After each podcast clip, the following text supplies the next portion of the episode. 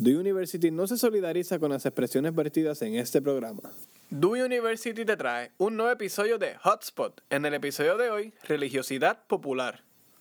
Bien, muy buenas tardes. Hoy en nuestro en nuestro cuarto, en nuestra cuarta sección, ¿verdad? Más o menos de lo que es este podcast de hoy hablamos de la religiosidad popular en uno en un tiempo en que a la misma vez estamos celebrando dentro de lo que es el cristianismo, la fe cristiana, ¿verdad? Un poco lo que es la Navidad, ese encuentro con lo del, eh, el nacimiento de, de Dios, de Jesús. Así que Hoy nuevamente tenemos los panelistas como siempre con nosotros, hoy están más cómodos, ya vemos aquí comodidad en un tiempo de que están de descansito. Hoy tenemos también al profesor este Ángel Osorio. ¿Cómo estamos, profesor? Muy bien, gracias. Después de esa recuperación, estamos ahí, ¿verdad? Estamos recuperando, estamos bien, estamos muy bien, gracias, gracias a Dios. Y al profesor Ángel Torres, ¿cómo tú estás? Estamos perfectamente bien, aquí obviamente Todavía yo estoy en este día, hoy es que hoy es 6, todavía estamos este dando clases. Sí, estamos en, el, en, el, en el proceso de, de, enseñanza a, a, la juventud aquí de Puerto Rico, pero este me siento muy bien y como siempre bien, bien contento de estar aquí con, con el profesor Osorio y con el profesor Cruz. Muy pues mire, como comencé diciendo, vamos a estar hablando de un tema que, que aunque puede ser un poquito la gente en, la, en el pueblo entiende lo que es religiosidad popular, nuestros estudiantes, los que nos escuchan, pues la religiosidad popular sí existe, ¿verdad? Y es un fenómeno que en algún momento se le puede llamar religión de pueblo. La religión del pueblo, la religión de la gente, la, la, religión del día a día, lo que la gente vive, lo que la gente se goza, lo que la gente vive su fe, ¿verdad? Vamos a decirlo desde esa perspectiva que es la religión popular. Yo voy a comenzar eh, a decir unas palabras, unas frases de Leonardo Boff, que es un ex eh, cura de la Iglesia Católica y profesor universitario, dirigente político, ¿verdad? De Brasil, de Brasil. Así que todavía está vivo, tiene como ochenta y pico de años. Y, voy a decir un, algo en referencia a lo que vamos a ir trabajando hoy. Y dice así, el ser humano no tiene solo hambre de pan, sino también hambre de acogida, de amor, de solidaridad, de encuentro con Dios como expresión del supremo sentido de la vida. A partir de esta opción, cambian las relaciones con la naturaleza, la forma de producción, de consumo y de visión del destino humano. Y con esto yo los dejo para empezar, porque a mí me gusta empezar así, como que vamos a empezar con ese pensamiento un poco eh, fuertecito. Y, a quién dejo? ¿A quién, quién, quién, quiere comenzar de mis compañeros? El, que usted determine, pero antes de iniciar, eh, eh, profesor, a mí me gustaría que usted volviera a leer eso, porque es de, una profundidad extraordinaria, porque toca dos puntos muy importantes. Mm primero el modo de producción y lo otro eh, la manera de la relación con la naturaleza. Muy importante para que eh, nuestros radioyentes estén bien atentos lo que dice eso y, extraordinaria selección. gracias, gracias. Dice nuevamente, el ser humano no tiene solo hambre de pan, sino también hambre de acogida, de amor, de solidaridad de encuentro con Dios como expresión del supremo sentido de la vida. A partir de esta opción cambian las relaciones con la naturaleza, la forma de producción, de consumo y de visión del destino humano. Leonardo Boff. Extraordinario. No, es como. Demasiado profundo. profesor, profesor, definitivamente, mejor selección no, no pudo haber hecho. este eh, yo quisiera que, ¿verdad? el último podcast, pues el, el, profesor estuvo ausente. Yo quisiera que él, pues, tome la palabra, tome la palabra. Y, tenga su, su, su, momento aquí, obviamente, de expresar sus pensamientos en ese, en ese aspecto. Bueno, estuve presente porque los escuché, extraordinario. los panelistas, los invitados, muy acertados y y escuché atentamente cada una de las posiciones y como siempre aprendí de ustedes sobre, sobre un tema eh, ¿verdad? Tan, tan importante en nuestra sociedad como era En el momento en el que estamos. en el- hoy en el momento Sí, que una cantidad de, de asesinatos este, y de, y de, y de Sí. crímenes violentos y especialmente contra la mujer, pero este, ah, va, va- vamos a, va a haber un momento que vamos a hablar sobre la figura de la mujer, estoy muy seguro. Sí, en eso este- ya, eso va a llegar, este- eso ya, sí, eso ya, eso definitivamente. está, está envuelta, está. Muy bien. Profesor Osorio. Hay unos conceptos que es bien importante aclarar este, por las posiciones que, que vamos a, a- a tener en este tema, que siempre el profesor Pedro Cruz trae, ¿verdad? Eh, los cuales son muy, muy interesantes, pero eh, a su vez eh, polémicos. Y como decía el profesor Ángel, este, eh, vamos a hablar de la religiosidad popular, de la religión, en un momento estamos en diciembre en que esta parte del mundo, en que todo, sobre todo Puerto Rico, pues estamos celebrando eh, el nacimiento de- del niño Dios, de Jesús el Cristo. ¿ves? Esta parte del mundo, porque nuestra religión, pues eh, cree en eso, pero hay otras religiones. Los que reconocen a Jesús el Cristo como un gran profeta, necesariamente no lo reconocen como el Hijo de Dios. Y tenemos que hacer una diferenciación entre lo que es Dios y lo que son las religiones. Así que nosotros podemos estar, podremos hacer una serie de manifestaciones, los cuales vamos a hacer responsablemente, sin faltarle respeto a ninguna religión, respetamos a todos los seres humanos, eh, respetamos toda forma de vida. Eh, así que eh, el, el profesor y la institución siempre nos nos han indicado que esto es un programa de análisis crítico y lo vamos a hacer este, eh, muy responsablemente. Eh, concepto de Dios y religión. Eh, todas las sociedades tienen un concepto de Dios de regi- de las religiones y repasando diferentes libros sobre el particular, luego que nos hicieron la invitación, este, podemos entender de que las religiones han surgido cuando los seres humanos no entendían los eventos que ellos le llamaban sobrenaturales. ¿Ve? Así que la cita que hizo el compañero, el profesor eh, Pedro, hablaba de esa relación que vamos a tener con la naturaleza. Así que cuando el ser humano no entendía unos eventos que consideraban sobrenaturales, pues entendían que era un ser sobrenatural o que no era un ser como los seres humanos. Por eso es que en un momento dado muchas religiones, muchas personas creen que un terremoto puede ser un castigo de Dios, lo cual yo no creo, porque Dios no castiga. ¿Ves? Y ahora voy a hacer una... El Dios que yo creo no es un Dios de castigo. Por eso es que yo puedo tener una diferencia con algunas personas a las cuales amo con todo corazón, en el que analizan unos eventos como que, mira, vino un terremoto a Puerto Rico porque se está portando mal. No, no, es que Dios no puede enviar castigo porque Dios no conoce castigo. ¿Ves? Dios es amor. Así que lo único que puede dar es amor. Entonces, ese terremoto, mucha gente decía, no, castigo de Dios. Y no se lo explicaban. O, o podrían decir, vino, vino un huracán. Bueno, pues ya sabemos que el huracán vino por unas condiciones, porque ya la ciencia lo ha explicado. El huracán viene porque hay unas condiciones climatológicas. El terremoto eh, viene porque hay unos movimientos de la planta tectónica. Dios no tiene que ver nada con eso, Son ¿verdad? situaciones, co- de hecho, eh, eh, a pesar de que es bien acertado, eh, creo que en términos jurídicos, ah, cuando ocurre un accidente, por ejemplo, eh, una falla mecánica en, en, en un avión, le llaman un acto de Dios. Sí. ¿Sí? Sí, sí. Ese, ese es el concepto Sí, que se ese- utiliza a nivel jurídico. Sí. Un acto de Dios. Un acto de Dios. Tú dices, pero venga acá. eh, eh, Fue, fue- fue un gasto del mecánico que no lo yo, yo a veces, yo a veces cuando dicen esos, esos tecnicismos, yo digo, pero ¿desde cuándo Dios es mecánico? Ay, no, no, hay que, hay que saber las personas en este, tienen que saber expresar el- lo que lo que tú quieres decir en, en ese en, en eso en ese momento.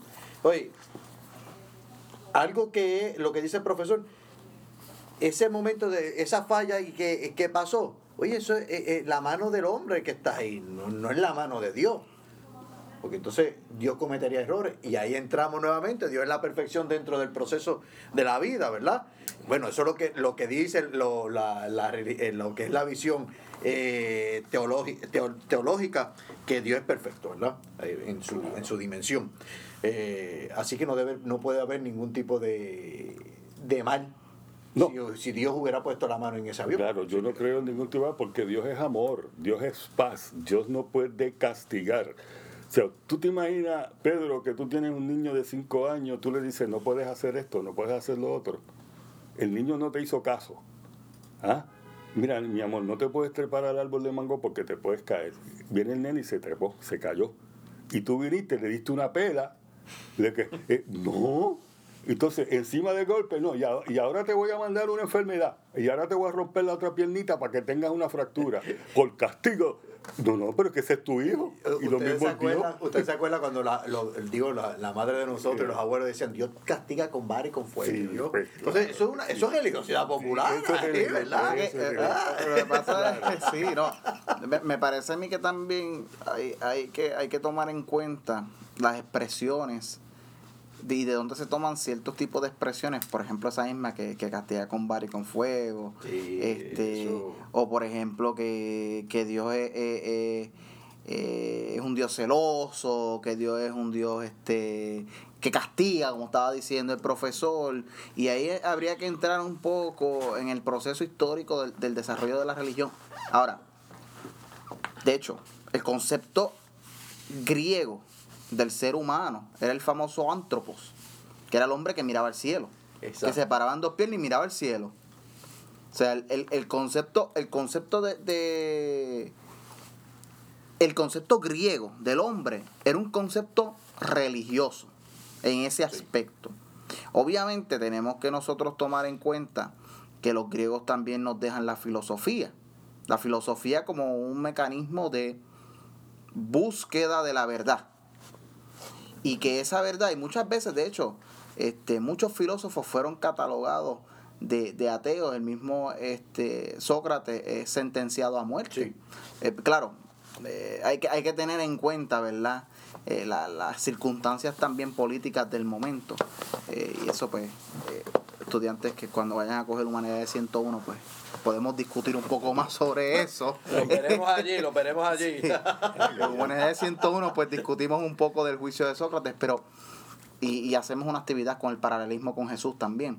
Porque hay, un- hay, hay que tener en cuenta que la, la religión que nosotros tradicionalmente, yo creo que ahí es donde va el profesor también con lo que es eh, la religión popular, que es lo tradicional. Por ejemplo, aquí en Puerto Rico, pues el cristianismo en su gran mayoría. Y esa religión, como habíamos hablado en el tema de, de la, del descubrimiento. ¿verdad? Es una religión que es adoptada por nosotros de forma cultural. Claro, toda religión es parte de la cultura. Sí. Eh, pero O específica impuesta. o impuesta, claro está. Para bien o para mal. Sí, no, no. ¿verdad? Y ahí yo creo que yo creo que ten- tendríamos que tomarle partida e- ese punto específico del cristianismo. Y si nosotros no entendemos el proceso histórico del cristianismo, no vamos a entender por qué existe esa religiosidad popular. Porque realmente eh, en un comienzo ese cristianismo, ¿verdad? Y no estoy hablando de una denominación eh, eh, cristiana, porque a veces tenemos unas confusiones, ¿verdad?, entre lo que es una denominación cristiana y lo que es la religión cristiana, que son dos cosas muy distintas. Eh, por ejemplo, el catolicismo es una denominación dentro del cristianismo, igual que la iglesia pentecostal es una denominación dentro del catolicismo. Y por ahí, por ahí, por ahí eh, pero que tienen en común un fundamento histórico, ¿verdad? Un fundamento histórico detrás de una religión más antigua. Al igual que el Islam, ambas provienen del judaísmo.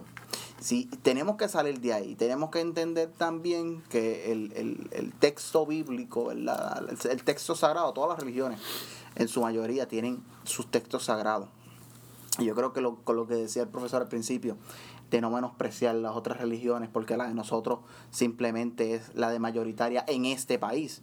Porque también hay países, pues obviamente en Medio Oriente, que de igual forma, y, y muchos de los problemas de la humanidad se han dado lamentablemente por un malentendido humano, no por la religión, yo siempre también explico eso. No es la religión la que es mala en ese sentido, es la malinterpretación de, ciertos procesos. Y yo creo que si nosotros empezamos a tomar un poco más en consideración el proceso histórico, por ejemplo, del cristianismo, podemos entender un poco más, por ejemplo, eh, y hablando ahí entonces sobre Jesús, cuando Jesús nace, Jesús nace dentro de un entorno histórico. Ese entorno histórico que estamos este, hablando eh, es bien importante para poder entender el mensaje del cristianismo y atemperarlo al, al, proceso de nosotros. Porque muchas veces esa parte de lo que estaba diciendo el profesor de que Dios castiga y que las personas empezaron y siguieron y siguieron y siguieron, es el proceso de, no atemperar o este, leer el mensaje eh, dentro de los signos de los tiempos, como la llamarían en la teología. Eh, esa visión del Dios castigador es una visión del Antiguo Testamento. Vamos al Antiguo Testamento y usted va a encontrar un Dios castigador. Vamos al Antiguo Testamento y vamos a ver un Dios de dos formas. O un Dios bien cercano que habla con los humanos. O un Dios, o un Dios, bien lejano. En silencio. En silencio que solamente se, se manifiesta a través de ciertos acontecimientos o simbolismo. O simbolismo. Acontecimiento, simbolismo, o unas personas que son unos escogidos. Que también son los símbolos. Que son símbolos. y que solamente esa comunicación puede venir a través de ellos. Claro. Y ahí comienza una serie de jerarquías en el cual hay una comienza una clase este, religiosa que es dominante. Eh, yo, volviendo a, a, la cuestión de la, de la naturaleza y de lo sobrenatural, pues eh, como, como fundamento de esto que entonces eh, se llama la religión, pues eso de lo sobrenatural, pues entonces eh, las comunidades, las sociedades, las personas no lo, no lo entienden, está fuera del ordinario. Y eso trae como consecuencia, decía Dership, que esos procesos que no se entienden, que no son ordinarios, creaba en la sociedad, creaba en las personas un recogimiento, una reverencia y miedo, inclusive miedo. Yo no sé qué es esto. Si yo no me porto bien, ese Dios me va a enviar que el terremoto. Cuando, cuando llega la ilustración, llega el método científico, sabemos que, que los terremotos es cuando se mueve la placa tectónica. ¿Ok? No, no, no, tiene que ver nada si te portaste bien, Pedro, o te portaste mal. Así que entonces, ahí viene, comienza, diría Durkheim, ese proceso de la religión, en lo cual las sociedades separan lo que es sagrado a lo que es profano. Exactamente. ¿Qué es sagrado? El que determina si viene el huracán o no. O no viene. ¿Y qué es lo profano? Bueno, por todo aquel que no. Mire. Y ahí entonces comienza ese proceso de tú comenzar, ¿verdad? Pedro, a la religión, y todas las religiones tienen tres, tres, bases fundamentales, ¿verdad? Tiene tres, todas las religiones que vamos a ver y después entramos al cristianismo, que es la, que, nos interesa, digo, aunque debemos tocar las demás. Esas bases son la cosmogonía. ¿Qué quiere decir eso? La historia que nos dice ¿Cómo se creó el universo? Esa es una, todas la tienen. La otra, la teodicea, explicación del mal en el mundo. Y ahí puede abundar ambos compañeros, ¿verdad? Que son más duchos en eso que yo. Y la vida ética, ¿cómo debe comportarse el individuo? La religión, la religión es un sistema para definitivamente desarrollar esos tres, desarrollar esos tres puntos, claro está. A, a partir de ciertos momentos se, se utilizó la religión y se, y se sigue utilizando la religión como, bueno, como diría Marx, es una superestructura. Este, eh, Marx, Marx diría que es una superestructura que obviamente dentro de la visión ¿verdad? marxista de la historia. Perdone, profesor, y ahí viene lo que leyó el compañero Pedro al principio, que determina según, según ah, el, método de, el modo de producción. De producción, claro está. Y, y en esa, dentro de esa partida, ¿verdad? No la religión, yo, ¿verdad? Haciendo un, comentario muy humilde al, pensamiento de Marx, me parece a mí que él hablaba más de las instituciones religiosas. Claro está, el, el, todo, todo el, toda la base marxista es atea, pero eh, eh, en el concepto de, de lo que es la, la, institución religiosa, o sea, primero aparece la religión como, como un sistema para estos tres conceptos que dice el profesor.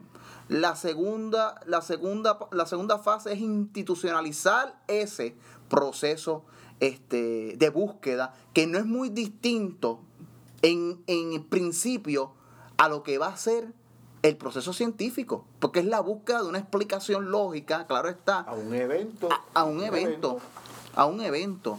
Eh, en, ese, en ese aspecto y de sobrenatural, me, me acuerda una, a un distinguido ya fallecido este profesor de Biblia, eh, el padre doctor Félix Truy, que hablaba sobre, sobre lo sobrenatural y decía, eh, muy, muy elocuente, que no existían eventos sobrenaturales, tan sencillamente porque en el momento en que tú los descubres dejan de ser sobrenaturales, se convierten en un proceso natural.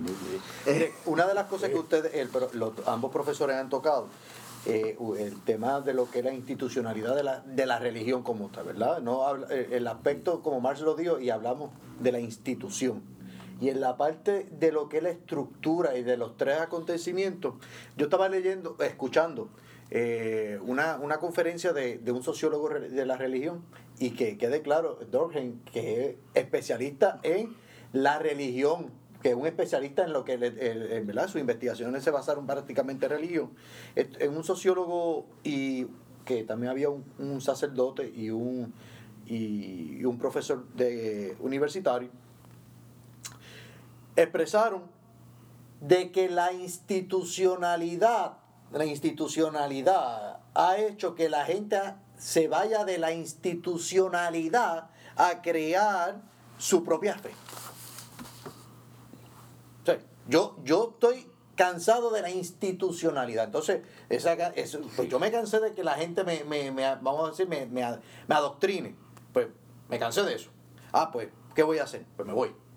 Entonces, ellos lo llaman ahí, yo le, ellos le responden a Dios a su manera, a la forma de una fe populista, ¿verdad? Y el término populista lo podemos utilizar porque es un término que es acorde a lo que es el pueblo, populista, el populus, ¿verdad? Que es lo que se entiende el pueblo. Pero eh, Pablo VI creo que fue, si no me equivoco, habló de la religión del pueblo. Si no me equivoco, mal me equivoco, fue Pablo, uno de los Pablo, Pablo VI, pero escuché, y hablaba que en vez de llamarle religión de la gente sencilla, debió haberse llamado, debería haberse llamado religión del pueblo. Porque es la religión del pobre, del que no tiene, del marginado, de la gente que no va a una institución porque no lo acogen, ¿verdad? O me quitan. Entonces, eso es religiosidad popular o religión de pueblo. Que no está, que está bien alejado de lo que es la piedad popular. Es otra cosa. Que lo podemos confundir piedad popular con religiosidad eh, eh, lo que, yo entiendo, lo que yo entiendo con lo que está diciendo el profesor en ese aspecto es que la religiosidad popular, la base de esa religiosidad popular es una incomodidad, una incomodidad que ocurre dentro de la institución. Pues de cualquiera. Y podemos, y podemos, por ejemplo, este, tocar una, un tema aquí, este, de forma ¿verdad? aleatoria, pero bien, bien, bien cercana. Me acuerdo este, en ciertos cursos de historia de la iglesia, donde donde tocábamos los temas de, de cómo era que se manifestaba la religión, la, el, el, el, catolicismo principalmente, eh, cómo era que se manifestaba en, en ciertos momentos. Y, y, me acuerdo en este periodo medieval, por ejemplo, donde la iglesia, primero la iglesia se convierte en la base fundamental de la sociedad. Toma las riendas y ese, y ese, ese poder que la iglesia toma lo lo experimenta, ¿verdad? Eh, la persona común y corriente, de una manera bien, bien simple.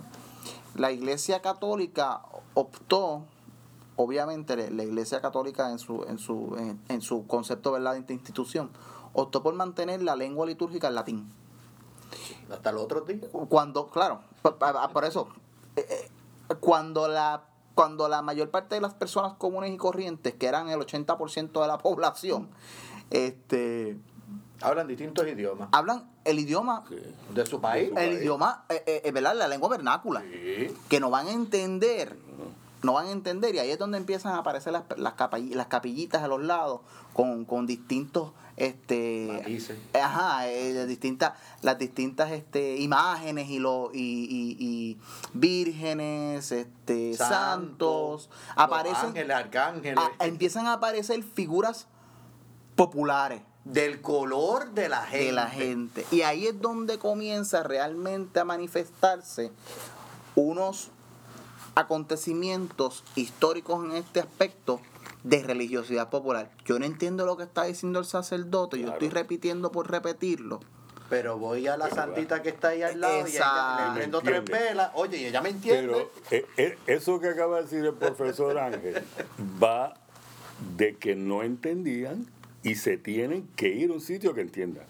Va muy unido a lo que nos dijo el profesor anteriormente, de que la misma institución ha creado, muchas instituciones religiosas han creado esa vorágine para que la gente deje de ir ahí, porque, porque no cumple con sus aspiraciones. Mire, la sociedad en un momento dado necesita de la religión, la necesita.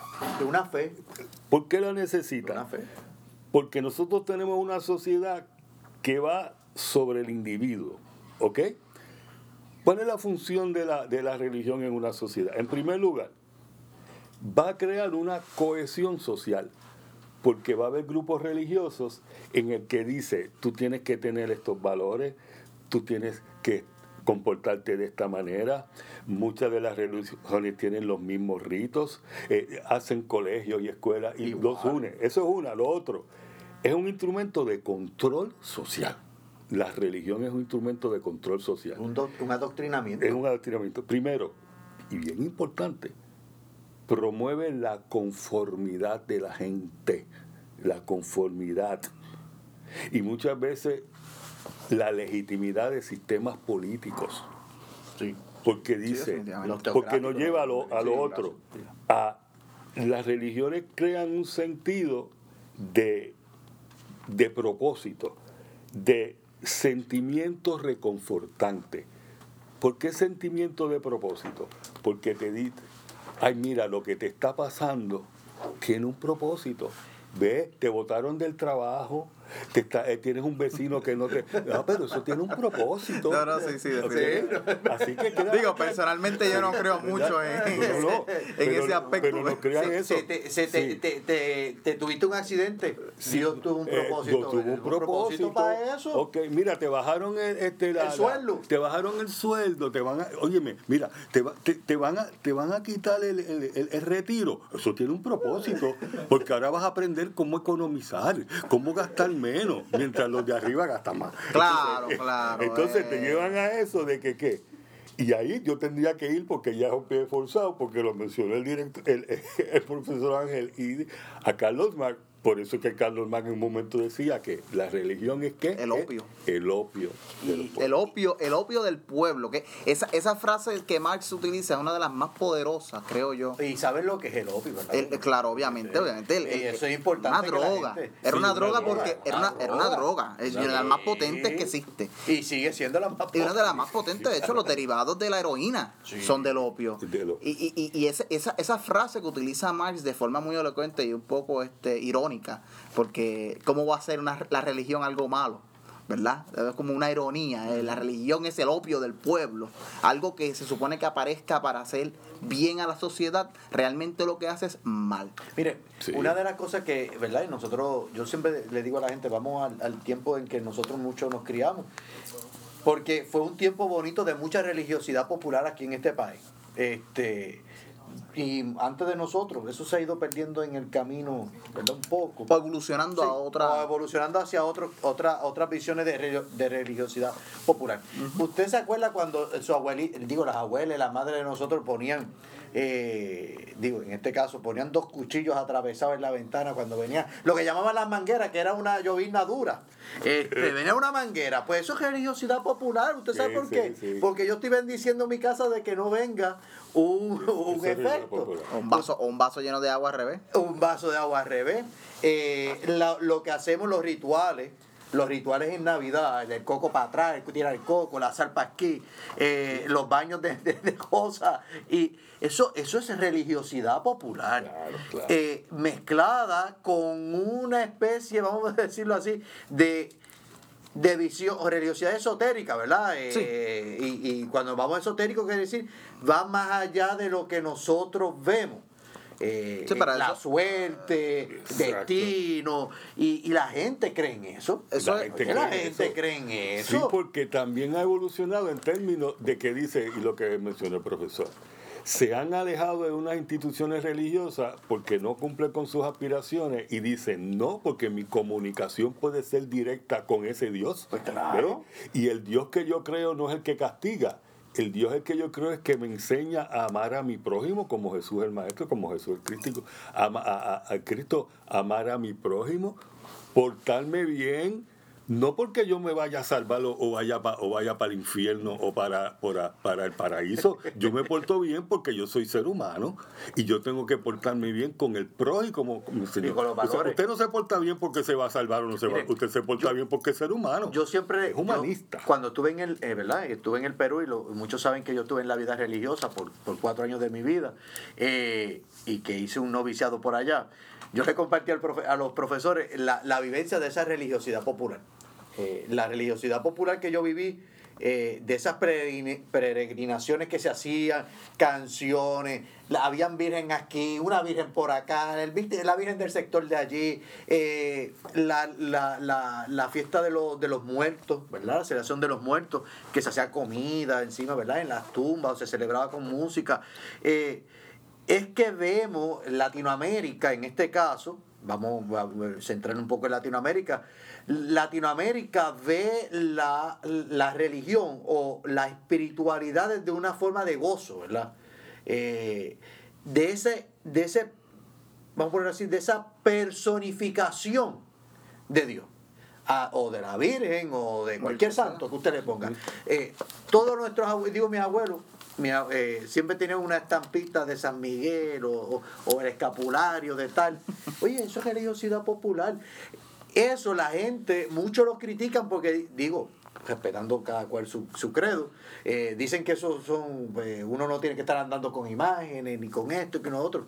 Oiga, la fe de un individuo no se mide por lo que tiene, sino por los hechos y los aspectos que hace de bien hacia el otro. Y yo puedo tener 30 estampitas y ser el peor de los seres humanos. y puede ser que no tenga ninguna, oiga, y ser el mejor ser humano que hay en la vida. La, la, función de, cualquier imagen en ese aspecto, y lo digo con mucho respeto, ¿verdad? Las personas que tienen esa creencia, eh, es una función obviamente... Eh, para ponerlo en una perspectiva. Histórica, por eso viene ya. Claro, eh, tiene, tiene sus bases históricas, pero es una manera de expresar de forma no litúrgica, ¿verdad? Y ahí hay que entrar a otro, en otros aspectos, de forma no litúrgica la vida religiosa, porque si nosotros analizamos, y aquí entramos un poco más en lo que es el cristianismo como sistema y, y verlo desde el punto de vista del catolicismo, que es, el, es la denominación predominante en América, eh, especialmente en América Latina. Este, el, el, el utilizar estas imágenes y el utilizar fuera de, del, del, rito, vamos a ponerlo así, del rito, se convirtió en la única manera en la que estas personas podían comunicarse con su expresión de Dios, por ponerlo de esa manera, ¿verdad? Este, pero eh, esa tradición, vamos a ponerlo así, esa tradición este, de la religiosidad popular de utilizar imágenes, eh, tenía una función litúrgica fuera de la iglesia, por ponerlo de cierta manera. Buscaban satisfacer esas necesidades religiosas que no las satisfacían dentro de la institución. este, e, en ese aspecto, ¿verdad? Hablando del cristianismo, a mí me gustaría este, hacer un pequeño recuento para que las personas entiendan, ¿verdad? Nuestros radio, oyentes y nuestros estudiantes y la facultad entiendan un poco más cómo es que aparece la religión cristiana. Y que, y que en, un primer, en una primera instancia, ¿verdad? Eh, bien importante entender que la religión cristiana, tanto al igual que el Islam, aparecen ambas de, del judaísmo. Pero si nosotros queremos hablar del judaísmo, es completamente necesario hablar de esa creciente, de esa luna, de media luna fértil, que es lo que está pasando en ese momento histórico. Si nosotros no sabemos qué es lo que está pasando, no vamos a entender, porque Abraham decía, cito de la Biblia, no, porque es que el, eh, yo fui el elegido, porque Dios me habló a mí. Y es la primera, el primer momento donde aparece una figura histórica en la Biblia, ¿verdad? Y cuando hablo, cuando digo histórico, estoy hablando de un hombre eh, de carne y hueso, ¿verdad? No, no dentro de la parte mitológica, porque ¿verdad? hay que entender que la Biblia, primero que no es un libro, es una colección de libros, y segundo, no es un libro, eh, no es un libro lineal, y que la construcción de ese libro no se hizo de la noche a la mañana. Y otra cosa bien importante es que es una selección de géneros literarios entre ellos pues la poesía, este, el mito, eh, las cartas, la profecía, son distintos géneros literarios. Cuando empezamos a hablar de la historia de Abraham, tenemos que entender que Abraham ya tenía una religión, ¿verdad? El politeísmo regular que había en Babilonia. Y él trae consigo Inclusive eran animistas antes de ser. Eh, claro, y, vamos y seguimos para atrás y llegamos a. Eran animistas antes de ser. Y, y por ahí para abajo. Claro, pero por lo menos la, la, religiosidad que Abraham adopta es ese, ese, ese, ese politeísmo babilónico. Y que no era, y no era, el problema no era el politeísmo. El problema siempre fue la imposición de impuestos valga la redundancia, que yo tenía que hacer para, tenía que pagar en, eso, en esos rituales. Exacto. Claro. Tenía que pagar, ¿qué pasa? Pues me voy. Me voy de aquí, no puedo, no puedo. No puedo seguir con esto. Hay que entender que Abraham era dentro de la, dentro de la cultura este babilónica, él era un jeque. Él era, era una persona que era un jefe de familia, que en ese momento un jefe de familia podía tener 20, 25 personas bajo, bajo su casa. Claro, este, hablan de, de, de, la famosa profecía de que él no tenía hijos y todo lo demás, pero y que era viejo dentro de dentro de dentro de los tiempos que tenía que 90 años, eh, ¿verdad? Y eso hay que tomarlo, ¿verdad? Con mucha con mucho con mucho cuidado porque la, la Biblia, como vuelvo y repito, es un es un eh, compendio. Son muchos libros. Y, y, por, eso se llama Biblia, biblioteca. Eh, o sea, ese, ese biblioteca. Eh, por ejemplo, por ejemplo la, edad de las personas en, en, la Biblia no representaba una edad física, representaba la bondad de la persona. Una persona que tenía muchos años significaba que una persona, varias cosas, muy experimentada y con mucha bondad. En este caso, pues, eh, ¿verdad? No podemos quitarle perspectiva que a lo mejor probablemente habrán una persona mayor y que vivió tantos años bajo un sistema, es imposible que a la noche a la mañana, ah, pues ya, ya yo no creo en el, en el politeísmo, sino que, no, lo que pasa es que eh, ahora hay un Dios nuevo. Y por de ahí viene, de ahí viene el monoteísmo este, sin, sin ningún tipo de imagen. Porque si yo tengo una imagen de este Dios, yo tengo que hacer un rito con este Dios y por tanto... Y de ahí surge el eh, eh, exactamente. Eh, es, muy importante lo que dice el profesor, de ir entonces hasta la época de, de, de, Abraham y de Jacob, sus su nietos, etcétera, etcétera. En primer lugar, ¿verdad? En Puerto Rico, pues, el cristianismo, vamos a llamarle así, llega con la invasión o el descubrimiento, mal llamado descubrimiento de los, de los españoles, que de hecho traen una excusa religiosa para lo que sabemos que es una actividad de que mercantil, ya lo, ya lo hemos discutido en este foro. O sea, vienen aquí porque vienen a qué?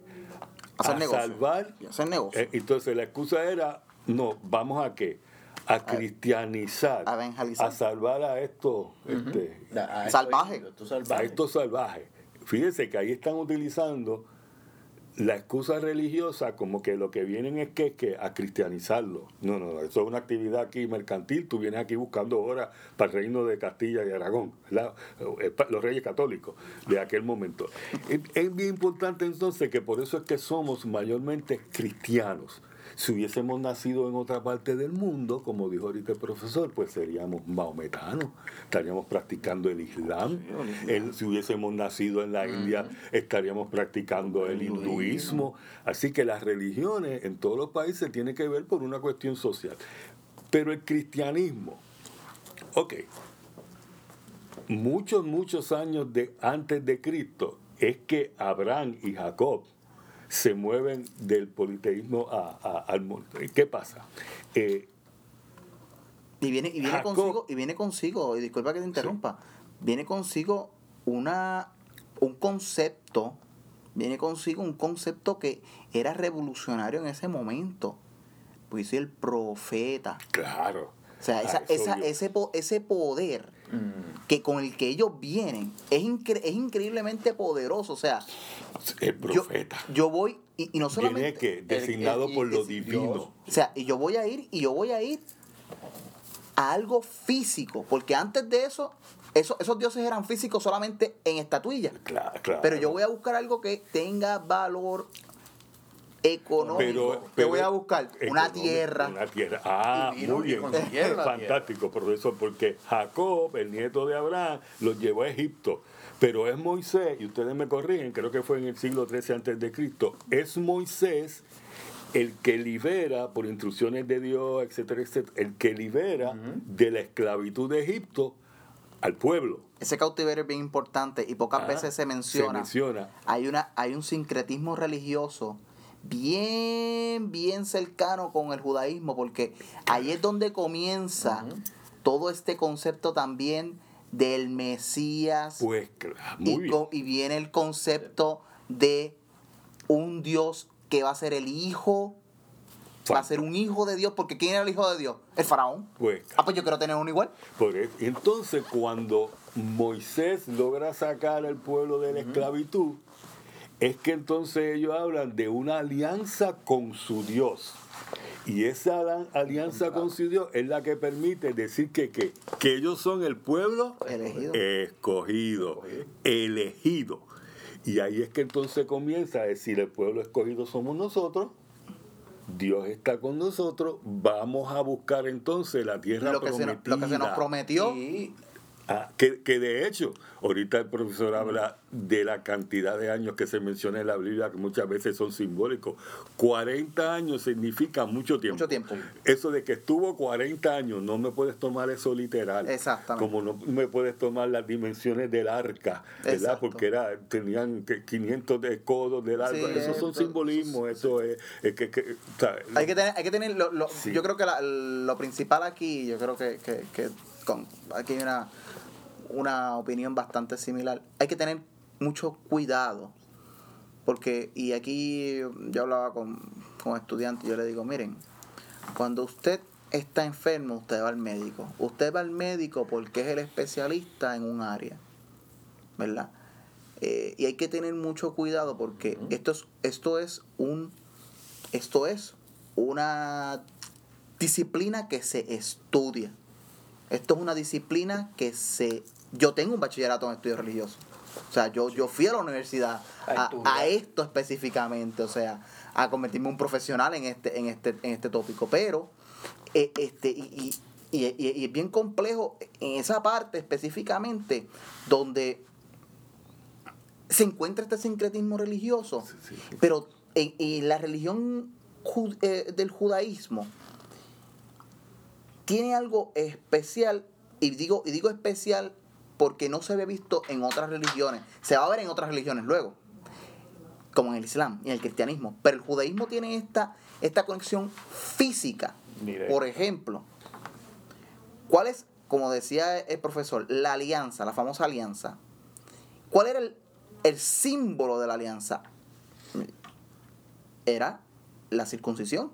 sí, sí. O sea, era un, era un símbolo físico, algo que yo llevaba en mi cuerpo, para que representaba que yo era parte de esta comunidad. Claro, todo ese proceso se va a dar también dentro de las otras religiones. Eh, eh, Pero claro, profesor, perdona que le interrumpa. Sí. Pero entonces el judaísmo, Moisés, tienen como su libro sagrado de direcciones el Torá, que es el Pentateuco. Los primeros cinco, cinco libros, libros, los primeros cinco del libros. Antiguo Testamento, el número, Levítico, Géminis, Éxodo, este, etcétera, etcétera, ¿no?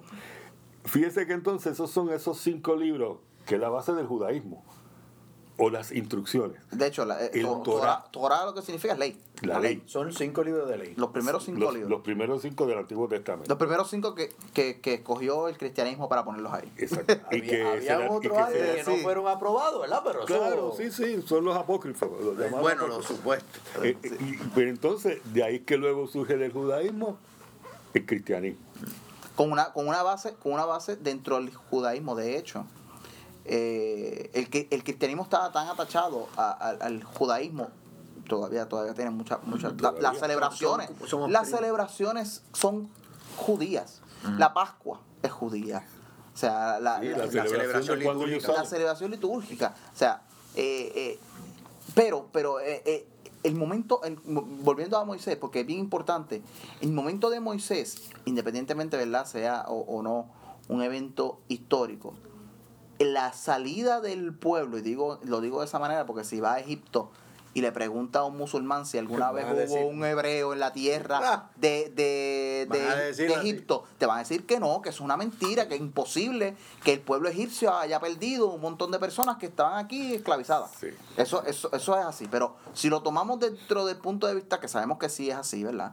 Este, que ellos salen de Egipto, cruzan por la manera que haya sido, ¿verdad? El Generalmente, sí, el, el- el- el famoso este, abrir la- los mares, Mm. que eso obviamente tiene, tiene una, tiene una un significado teológico, este, porque un poco después te dice que cruzaron el río por el lado.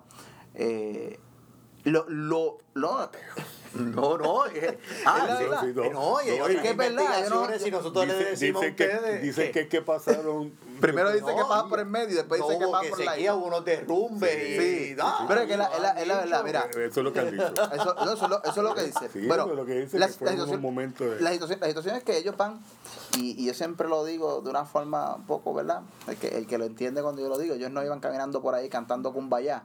Estas personas iban armadas. O sea, claro, tenían un ejército. Tenían un ejército y estas personas se convierten en una potencia militar del momento. Un pueblo guerrero. Y eso tiene mucho que ver con Jesús. Y al sol de hoy, que quede claro.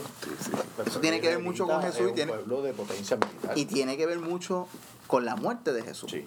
Una de las cosas que la gente a veces se le olvida, y tocando el tema de Moisés, ¿verdad? Y para yendo ya un poco a esa visión, es que el pueblo, el pueblo judío, y, y- y la historia lo dice, estuvo muy eh, entrele- entrelazado a lo que es la, la sociedad egipcia. O sea, muchas de las tradiciones y costumbres de esa comunidad vienen, vienen, vienen, la, la caminan con ellos, el pueblo judío. O sea, los que se fueron, los que se quedaron, que quede claro. Eh, y eso lo vemos cuando en, en la, las tablas de la alianza, que celebran, que traen el, to- el eh, a Beelzebú, el, el- ¿verdad? El, Sí, sí. eh, aquel becerro y ta, ta, ta, toda esa historia. Oiga, ahí, ahí es donde, se- ahí es donde radica el, el- ese sincretismo pues, religioso. La gente, en lo que es sincretismo religioso, lo que es religiosidad popular, ahí se ve. Lo que pasa es que lo vemos desde una visión histórica, una, eh, una visión de que Dios entonces castigó con la tabla de la alianza, ah, ¿verdad? Sí, se la reventó contra el reventó. piso. Pero tenemos que verlo. La, las costumbres y tradiciones de un pueblo se pegan al otro. nosotros las adoptamos.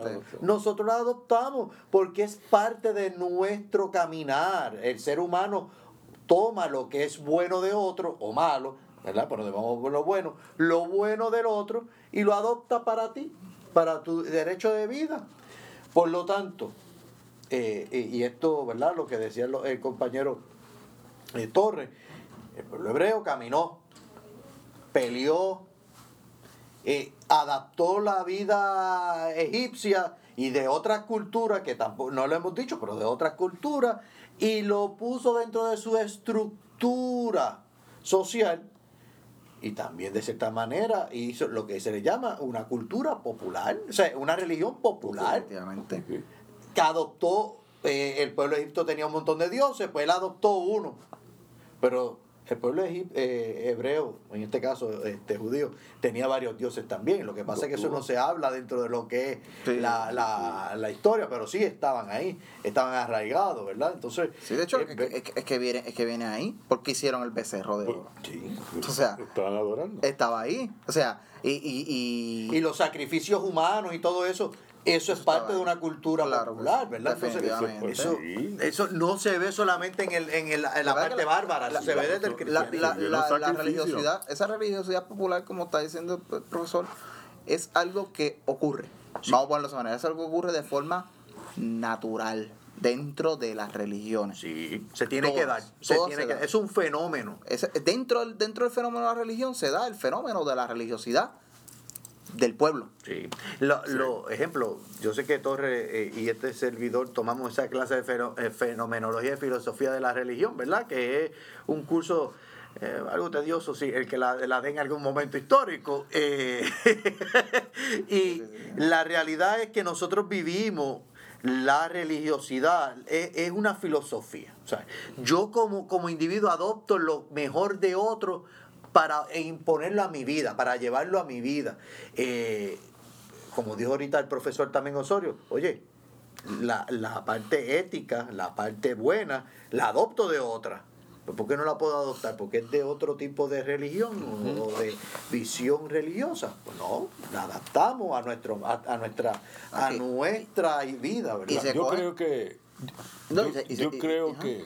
Adelante, profesor. No, no, que iba a- lo, lo único Yo- que iba a decir era que, que a veces se cogen inclusive cosas que no tienen, que, que son contradictorias con la misma religión. Sí, claro. Como por ejemplo el karma. que eso le tienen una guerra interna. Pero el karma es lo que nosotros llamamos la meditación, la lección divina. Eh, eh, oye, es una parte de lo que ve la espiritualidad mía, Sí. ¿verdad? Y el karma es la espiritualidad. Yo como centro. eh, ¿Se acuerda el, el- libro de ahorita que le dije que, que lo viera? El de... Ay, se me olvidó el autor ahora. Ya mismo lo, lo. Eh, el Dios místico, ¿verdad? El Dios céntrico, el Dios, el Dios, o- el Dios uni- del universo. Eh, porque es que vemos la energía, ¿verdad? Y la energía está ahí presente. Yo creo que eso es religiosidad. La Sí. religiosidad está ahí presente en toda nuestra vida. La, la religiosidad popular y la religiosidad es necesaria. Claro. Eh, yo creo que lo que el ser humano no debe hacer es ceder su capacidad, ¿verdad?, de, de- de pensar por él mismo, de actuar conforme los mejores valores como ser humano. Hay, hay que ser humanista. Nosotros podemos aprender de todas las religiones. Porque si usted ve todas las religiones, lo que buscan es que crear un mejor ser humano en la sociedad. Algunos tienen unas liturgias, unos símbolos, pero usted no, usted no se deje ver por las diferencias que tengan otros hermanos que practican otras religiones. Mire, yo puedo leer de todas y yo voy a sacar lo mejor. La, la concepción que ellos tienen de Dios es la concepción que ellos tienen de Dios, lo que no es No me necesariamente acuerdo, la mía, no me acuerdo pero lo respeto. No me acuerdo exactamente dónde escuché esta frase, pero hay una frase que decía, es mejor ver qué es lo que nos une que lo que nos separa. Hay más cosas que nos unen que las que nos diferencian. Discúlpeme, profesores, el fenómeno humano de Teilhard de Chardin. Eh, De Chardin. Son más, son más los que los unen. Entonces, en estos momentos que estamos celebrando en esta parte del mundo, y Puerto Rico, que mayormente es cristiano, pues mire, lo que hay que hacer es abrazarnos y ver los preceptos del Maestro Jesús. Algunos lo ven como hijo de Dios, otros lo ven como un profeta. De hecho, Gandhi decía, yo me hubiese vuelto loco si yo no hubiese conocido las palabras de Jesús el Cristo. O sea, este, vamos a celebrar en, en- en esta época navideña el nacimiento de Jesús el Cristo. El Cristo quiere decir, pues, el ungido. Y no solamente, no creo que solamente la personificación, yo no, no creo solamente la personificación o el, o el, o el concepto, yo creo, yo creo que más bien lo que significa. O sea, que- o sea, eh, si nosotros lo ponemos, intentamos de, de analizar el mensaje, o sea, es un mensaje es un mensaje tan universal. Es, eh, Jesús yo creo que es principalmente el humanista más importante En, en- en los últimos 2000 años. en, en toda, en toda la historia en toda la historia de la humanidad en toda la eh, historia de la que humanidad, conocemos ahora, ¿verdad? de la- de- del, de- del- del- del lado occidental, por Sí. ponerlo de esa manera, o sea, de, de nuestro, de nuestro hemisferio. Me parece a mí que el mensaje de Jesús dentro, de, dentro del contexto histórico en el que él obviamente se, se, Se se desarrolla, ¿verdad? En un contexto histórico bien, bien rudo, porque estamos hablando del Imperio Romano, Sí. este, un pueblo que está colonizado, este, ¿verdad? Hay ciertos paralelismos eh, con, otro, con otras partes del mundo. Este, y, y Jesús, como, como figura política, como figura religiosa, en ese momento se convierte una amenaza por su mensaje que es de un contexto universal. O sea, el mensaje Humano, es humano. el mensaje es tan simple. Jesús practicaba la religiosidad popular, vamos. Sí. Sí, sí, sí. O sea, Sí, es que la practicaba. la practicaba porque dentro de su dentro de su contexto histórico, dentro de su contexto Bueno. histórico, la religiosidad se practicaba en el templo. Sí. bueno, pero ¿quién Y él lo- la sacó. qué- Él la saca hacia el pueblo. Los religiosos de su época fueron que lo persiguieron. Sí. ¿Quién, quién era la, la secta? que- institucionalidad. ¿Quién ¿verdad? era la secta? ¿Qué, qué- quién era las diferentes No, los, los que estaban? sacerdotes, los sacerdotes que estaban en el templo, Eso que era de la tribu de Leví, que eso era lo más grande que había del mundo. O sea, y ellos, y ellos es que tenían, decía Bueno. que, que cuando se rasgó la, la- las vestiduras, ¿verdad? Obviamente eso, eso es una, es una construcción literaria para, para explicar unas cier- ciertas cosas, porque, por ejemplo, este, el Evangelio es un, es un vamos vamos a ponerlo en perspectiva. Eh, el Evangelio es lo que se escribe sobre lo que se escribió o sobre lo que se decía de Jesús. O sea, Claro. hay, hay una diferencia de tiempo bien El más grande. cerquita creo que fue San Juan y fue 100 años después que murió. No, el, el más cerca, Ah, el ¿cuál más cerca es? Marco. El primer Marco, que está Marco. más, al menos algunos 30, 40 años después de la muerte de Jesús. Y no se comprueba que fue Marco. Sí. se habla, se habla sobre la escuela, como una escuela filosófica, vamos a ponerlo así, como cuando Como hablamos de, de Juan la escuela de Exacto. Lucas. Se habla sobre escuelas que, de pensamiento. Por eso es bien importante que los evangelios, por lo menos el Nuevo Testamento, siempre dice el evangelio según. Exactamente. O sea, que no lo escribió, el, Según. el único que lo escribió fue la epístola de San Pablo. Fue el único que lo escribió, ¿verdad? A mano, a mano, mano, Pablo. puño y letra fue, Eh, fue fue- fueron las, Pablo, las Pablo, epístolas, sí, Pablo. Pablo y las Pedro y, y Juan. Las A las otras eran- cartas, las cartas- Las las famosas ca- cartas a las los romanos. a los- a- Pero era, era este, según habían escuchado hace 10, 20 Y, y esto es 30 bien importante lo que dijo el profesor Torres. Ver esa figura de, de- de Jesús en este entorno. Oye, saca la religión de la institución y la lleva al pueblo, Al a, a- a- a la plebe, como uno diría, ¿verdad? A, a la gente pobre, porque a la gente pobre. Miren, una de las reseñas más bonitas, y, y- y yo creo que muchos podemos compartir eso, es de la vieja viuda que estaba en las entradas del el templo y que no tenía nada más que dar, que era qué?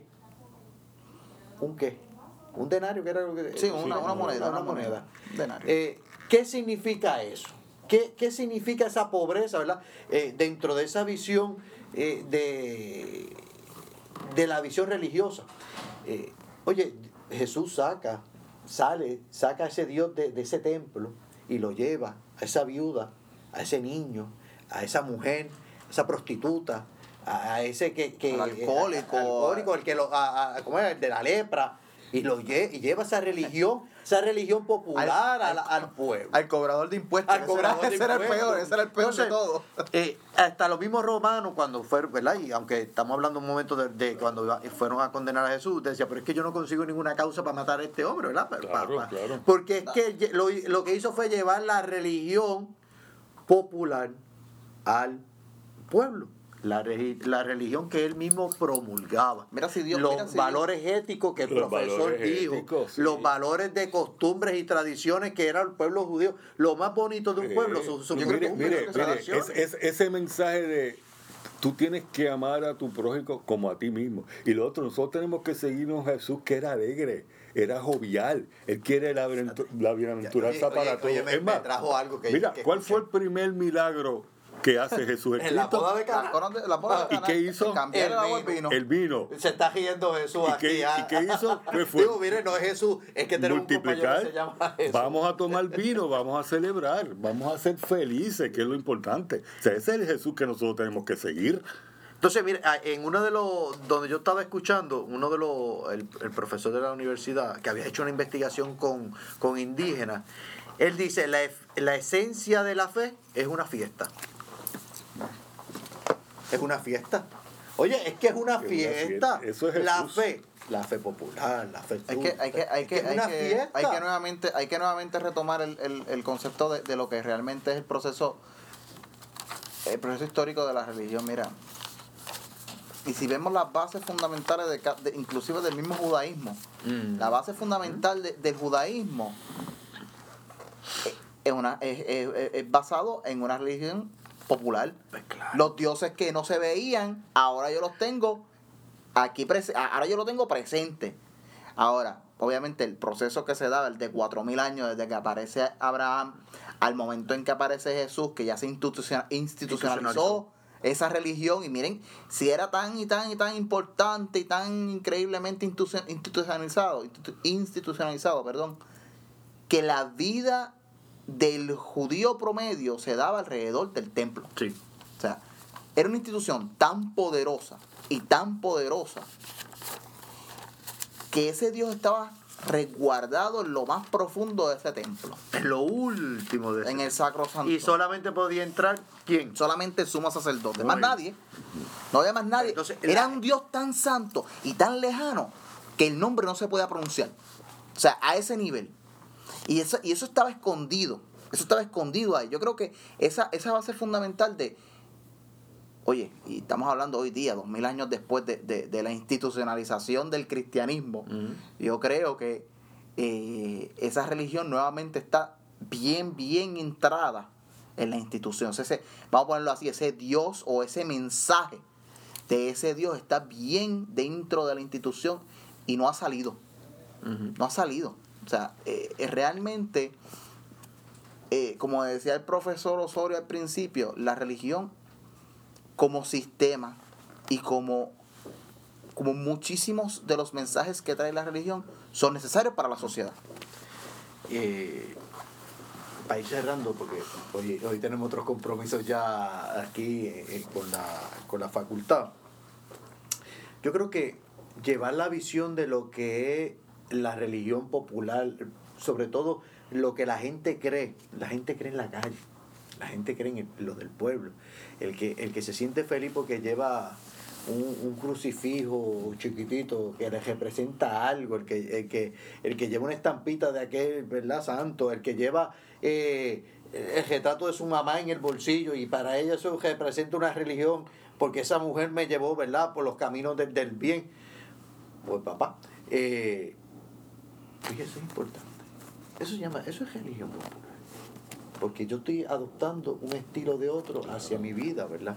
Eh, y en estos días que celebramos ya, ¿verdad? Un poco en la, las fiestas de, de Navidad, que estamos prontito por ahí, eh, ¿qué ustedes le dirían a, eso, a, esa, a, esa gente que nos escucha, este, a nuestros estudiantes? Y, Bueno, yo le diría a los estudiantes, a la comunidad, todos los que nos escuchan, que estos momentos, eh, estos días que estamos celebrando, tenemos que remontarnos a la verdadera razón. Nosotros tenemos que pensar, que creer y manifestar que estamos celebrando el nacimiento de Jesús el Cristo.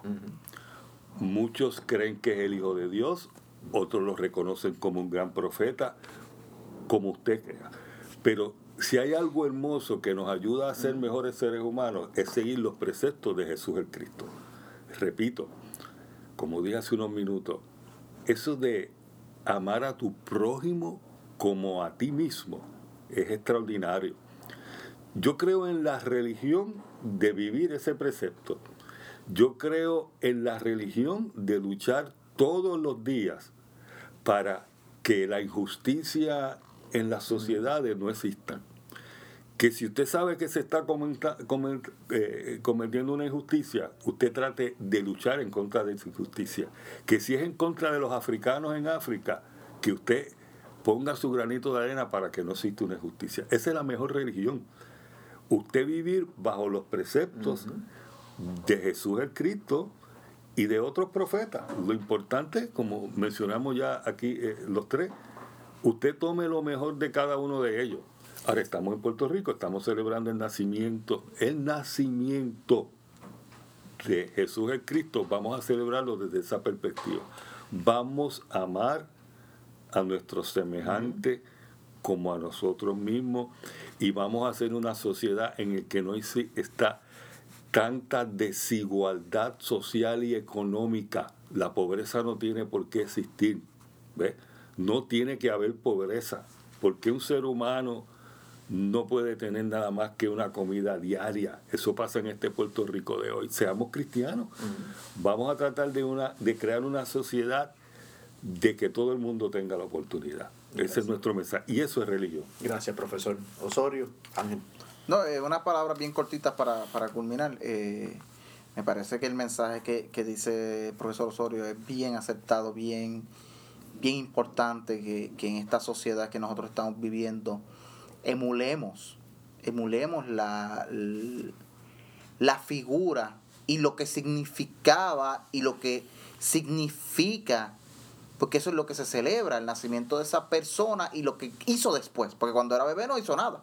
Simplemente nació. ¿Qué fue lo que hizo? Ese nacimiento y lo que significaba ese nacimiento y lo que luego con su posterior, en la posterioridad, lo que hizo esa persona. Es difícil, es difícil, nadie dijo que era fácil.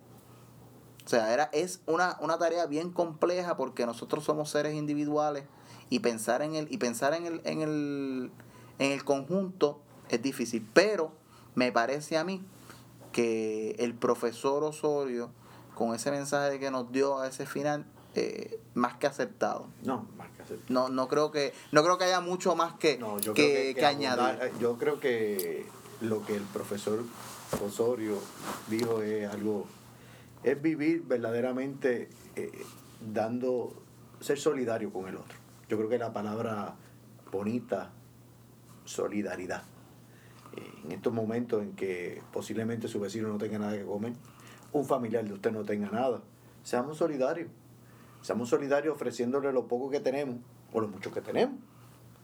Y con esto, ¿verdad? Lo que hacemos es eso es darnos a la religión, a la fe, a la fe que nosotros promulgamos, que muchos compañeros y compañeras promulgan. Y para cerrar, voy a dejarlo con este eh, pensamiento de un místico, se llama, el místico se llama Rose Broke y dice lo siguiente, si estás en un éxtasis místico con Dios y un pobre te pide pan, deja el éxtasis y ve a darle pan al pobre, porque el Dios que encuentra en el pobre es más seguro que el Dios que dejaste en el éxtasis. Así que eh, con esas palabras los despido muy, muy, muy acertada por el, por, por el místico. Y felicidades, felicidades en este, en esta Navidad y en el año, ¿verdad? Esperemos estar siguiendo en nuestros trabajos. Así que bonitas tardes. Gracias, compañeros. Gracias. The University no se solidariza con las expresiones vertidas en este programa.